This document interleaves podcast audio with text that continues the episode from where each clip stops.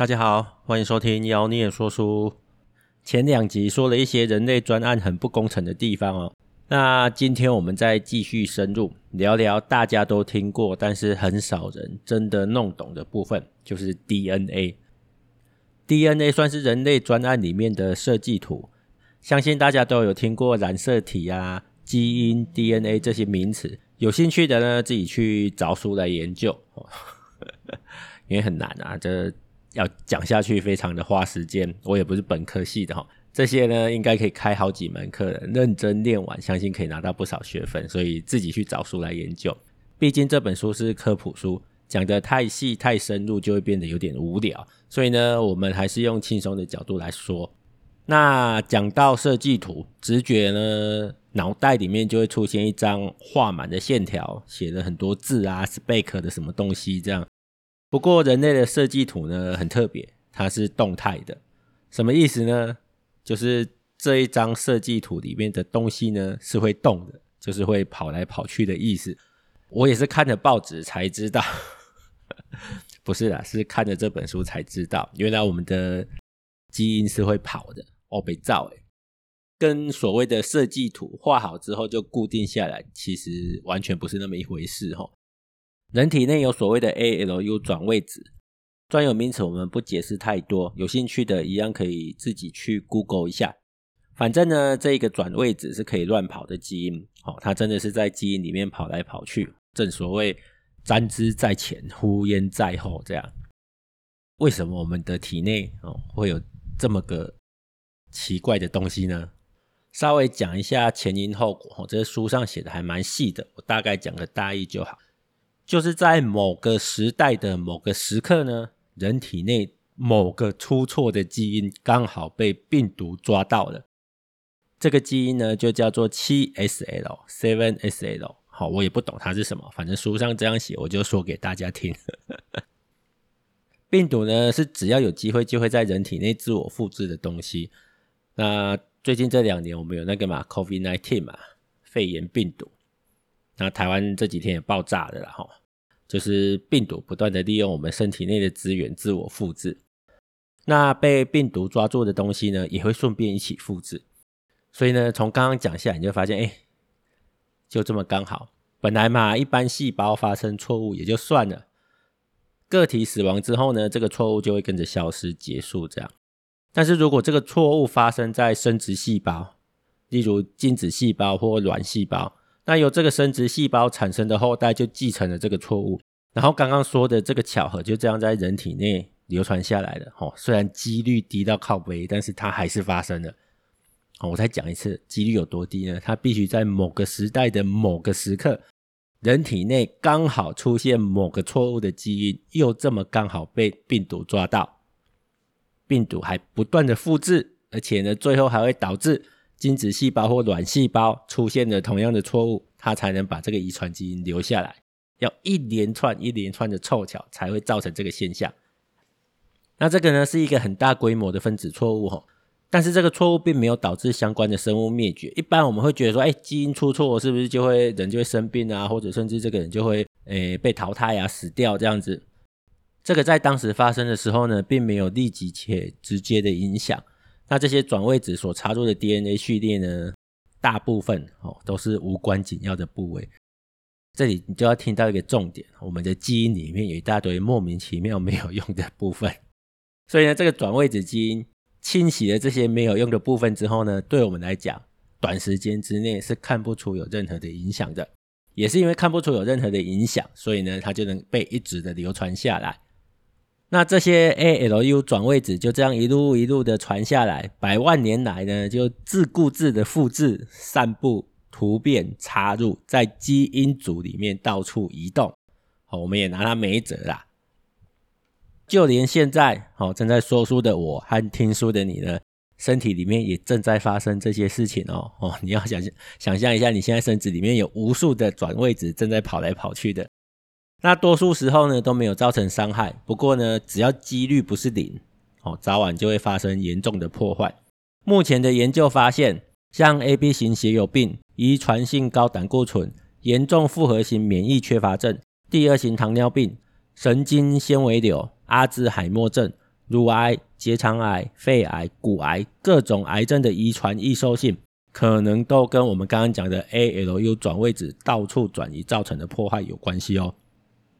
啊，刚刚不是说很多都基因都没有用的，所以转位子没有造成破坏吗？这就几率问题嘛。有时候它就刚好破坏到有效果的地方，哦，就会造成刚刚我练的那一大串疾病，哦，可能都跟它有关系。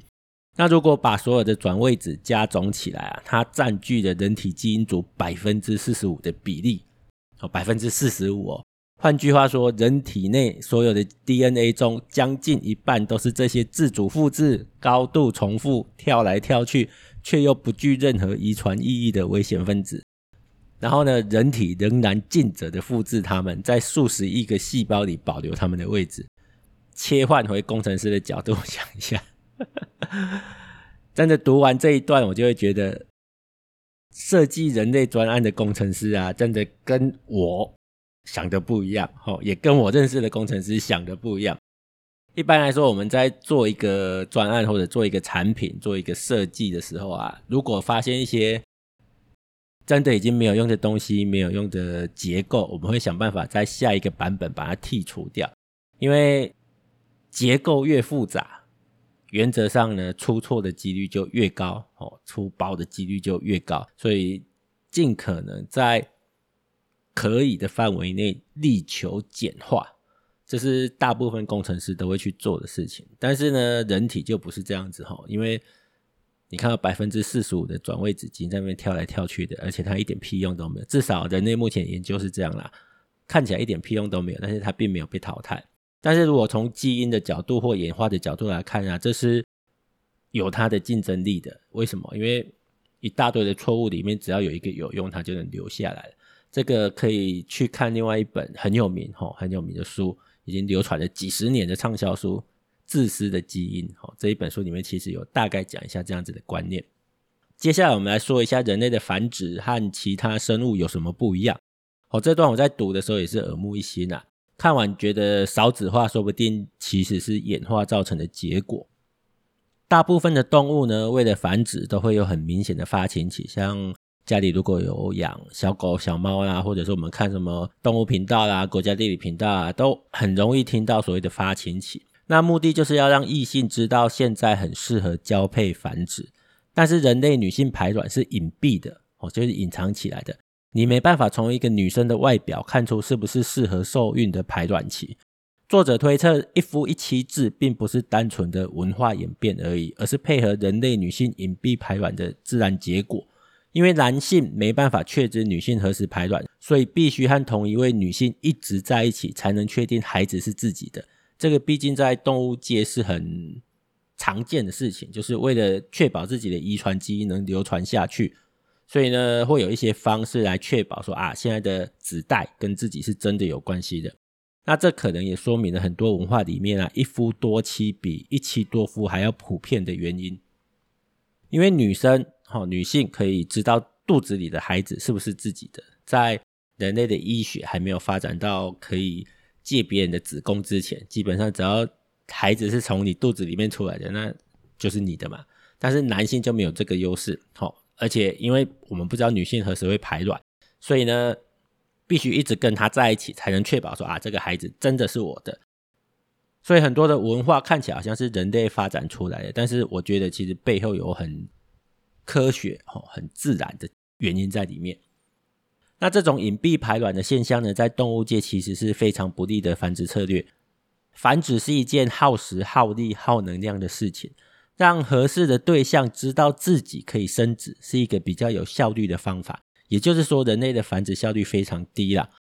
那不仅如此，即使哦男女双方已经有共识了，也不代表能顺利的生小孩。像我们现在一夫一妻制很正常嘛。然后呢，假设夫妻之间决定说，哎，我们真的要有小孩，好，就开始很努力的造人。那我们刚刚说的，人类的基因有一大堆的错误，所以呢，精卵细胞不健全的几率非常的高。染色体错误啊，或者是其他遗传问题很常见，所以现代会有各种的产检，其实都是为了要尽可能的排除这些状况。但是呢，即使精卵细胞都很健康哦，也有三到四成的几率会着床失败或自然流产。这些林林总总的状况加起来，就会让人类的繁殖既费力又危险，而且还可能花费大把的时间精力后白忙一场。我基本上在动物界很难找到跟人类一样这么差劲的繁殖策略的。那人类还有一个违反天择作用的现象，就是停经。女性在更年期之后呢，就会停经，但是动物界普遍现象是，活着的期间能繁殖就繁殖，因为基因的目的就是把自己留下来嘛，所以只要你还活着，只要你能生，就尽可能的生。不过人类却演化出了一个停经的现象，那从演化的角度上来看，这会造成繁殖能力的下降。如此一来啊，基因传下来的能力就会减弱。长久下来，哦，我们如果简单的推测，停经相关的基因应该要被淘汰才对。毕竟，如果在停经功能还没发生之前，哈，那一个生命体，哈，应该能够更广泛的流传自己的基因，而会有停经现象的个体，应该在竞争力上就会稍微差一点嘛。啊，久而久之，理论上应该没有停经能力的会打败有停经能力的才对，但事实并不是这样，哈。因为停经现象，根据研究已经有几十万年的，并不是近代才出现的。那事实也证明，停经并没有造成族群衰弱和灭绝。这个现象在作者的眼里是个待解之谜，他也不知道为什么。那书上有稍微推测一下，他认为停经有可能是因为有利于女性全力投入经营家庭的工作。就是停经女性通常在以前啊，可能都已经当阿嬷了，反而呢，她就会转化角色。尽力的去照顾自己的孙子、哈孙女、孙子辈的，让家庭更能繁衍下去。所以，如果从这个角度来看的话，停经的现象可能还更有利于子代的繁殖跟繁衍。不过这也是推测啦。那我们从前两集到现在说了一堆人类的缺陷，哈，这么多的缺陷也没有造成人类的灭绝啦，所以。虽然停经是违背天者的现象，但是好像也不差这一个了。就这个专案一堆错误，但好像还是活得蛮好的。这在工程师界就是，当你的专案还能动，你就不要去随便动那个你看不懂的城市码。虽然它看起来没什么用，但是有时候你把它拿掉，反正就出事了。这样好，再来要提到一个书上比较特别的观点。一般来说，如果再过无数个世代啊，演化也许就会把我们提过的那些错误处理好或改善。如果有更适合生存的突变发生，人类自然就会慢慢演化成另外一个样子。但到时候会不会还是人类，我们就不知道了。只是呢，现在人类想要透过天择来适应这种生殖困境的机会，几乎趋近于零。为什么？因为现代医学已经大幅介入人类的生殖，妇产科解决了很多有关怀孕和生产的问题，让许多的女性和小孩可以不用遭到天择的淘汰。也就是说，原本会被自然环境淘汰的个体，因为医学的介入而能顺利存活，并且把基因遗传下去。所以，人类的进步可能让演化的能力减缓甚至停止哦，因为任何的突变可能都在医学阶段就被我们处理掉了。那至于是好还是不好，那也只能让时间来证明了。这一集的最后呢，来说一下自体免疫疾病和癌症。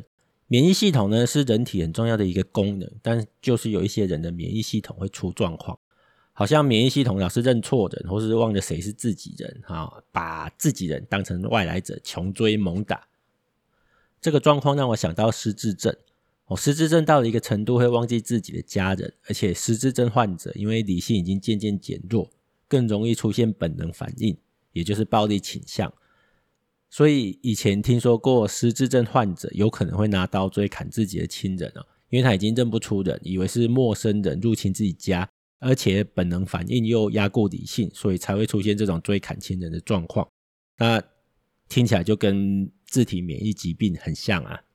而且现在的医疗体系啊，对自体免疫疾病的治疗方式，对病人造成的伤害，有时候比疾病本身还要高。毕竟连免疫系统都不认得自己身上的细胞了，医生和药物又怎么能轻易的分辨正常细胞和发狂的免疫细胞呢？所以自体免疫疾病是一个很棘手的问题。然后还有一个特色，就是自体免疫疾病大多数都发生在女性身上。到现在也没有人知道为什么会这样，大概就又是前面说的基因错误吧。哦，也许等哪一天我们会发现真正的原因在哪里。那除了演化留下来的基因错误之外，我们活在世上也几乎避不开不断发生的基因错误哦，就是即使是现阶段，我们的体内可能正在发生无数的基因错误。只要不是单细胞生物，就会遇到体内细胞增殖的协调问题，哦，细胞分裂啊，以及牵涉其中的 DNA 复制，可以说是一场危险游戏。那这个游戏是几率游戏，既然是几率，只要几率不为零，玩的越多次，成为输家的几率就越高。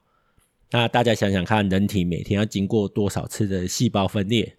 每一次细胞分裂都有风险。一般来说，如果分裂出错，那出错的细胞就会自杀。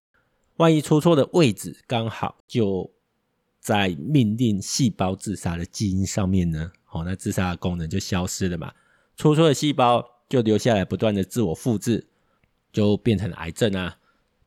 那突变本身几乎不可能自我修复哦，要刚好突变在同样的位置，且把不自杀的指令变回去会自杀的指令，这是不可能的。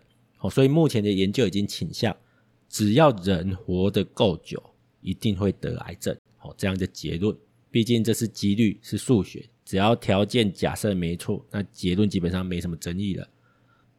不过几率都有极端值啦，而且人的寿命对自然界来说真的很短，所以一辈子都没碰上癌症也是有可能的。只要我们刚好处在那个不会得癌症的极端值就可以了。从期望值的角度来看呢，会。增加得癌症期望值的事情哦，少做点就对了。反正呢，就少抽烟、少喝酒，尽量远离高压的环境。什么叫高压的环境？即 例如上班啊，例如上课啊之类的，好像蛮难的哦。好啦，我觉得这一集的资讯量已经够大了。那基本上这本书也快接近尾声了，哦，剩下几章而已。那即使是这样了，我虽然讲了两集、三集了，我也不过是说了其中的九牛一毛而已。还是那句老话，很建议大家买回家自己细细品味。那今天的节目呢，就先说到这边，下一集应该就会帮这本书做一个总结了。哦，不要忘记收听。先这样，谢谢大家收听，拜拜。